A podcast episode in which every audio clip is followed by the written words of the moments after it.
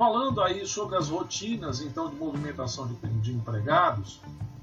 vamos falar a respeito da questão das demissões. As demissões, como qualquer final de ciclo de processo de um empregado dentro de uma empresa, tem as suas particularidades.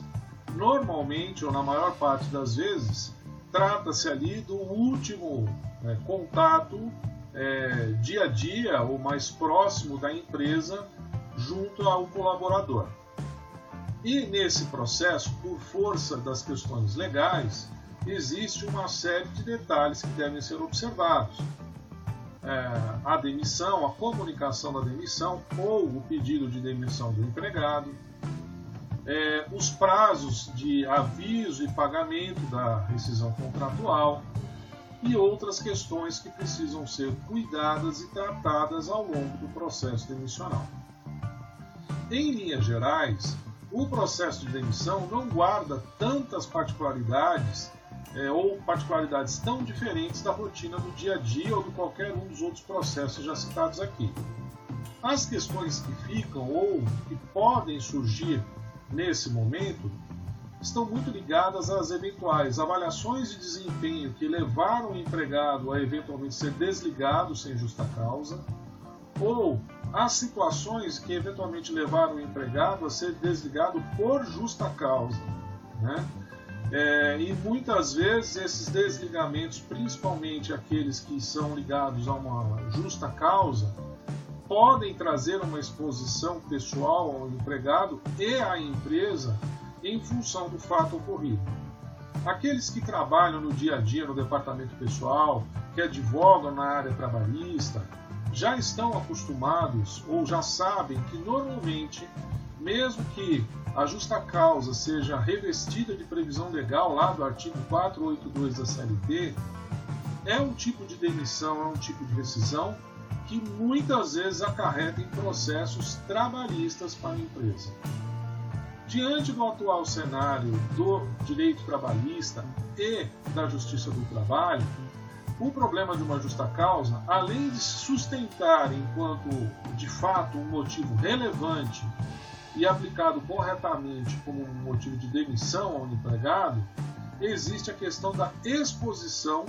dele em relação ao ato praticado ou, dependendo do que for, não praticado, como por exemplo, não cumprir o básico da sua função. Existe ainda uma outra situação que, independente do tipo de desligamento, vamos dizer um desligamento sem justa causa, ou até mesmo um pedido de demissão, pode é, expor a empresa quando existe algum tipo de entrevista demissional. É muito comum as empresas fazerem esse tipo de acompanhamento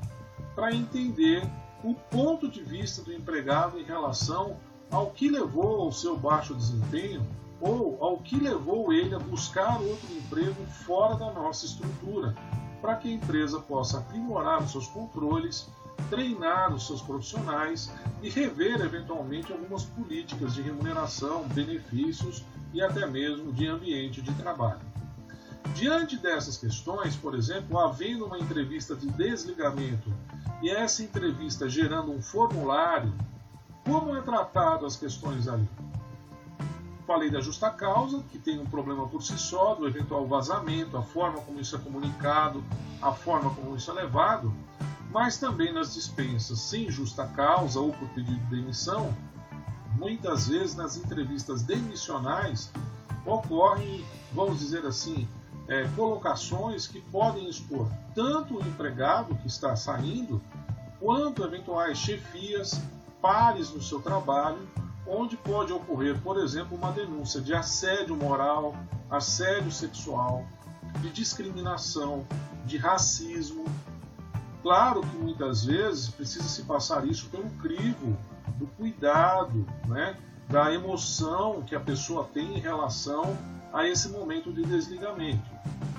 Mas esse tipo de informação e situação pode expor, por exemplo, outras pessoas que permanecem na empresa.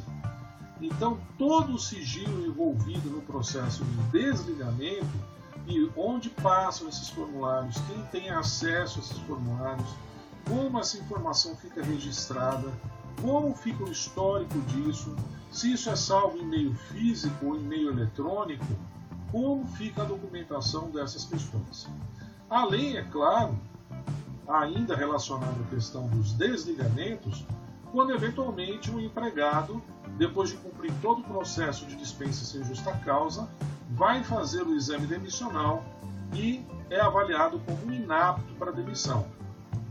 Aonde tem que ser suspensa essa demissão, o empregado tem que ser reintegrado e essa informação de segurança saúde precisa ser tratada com muito cuidado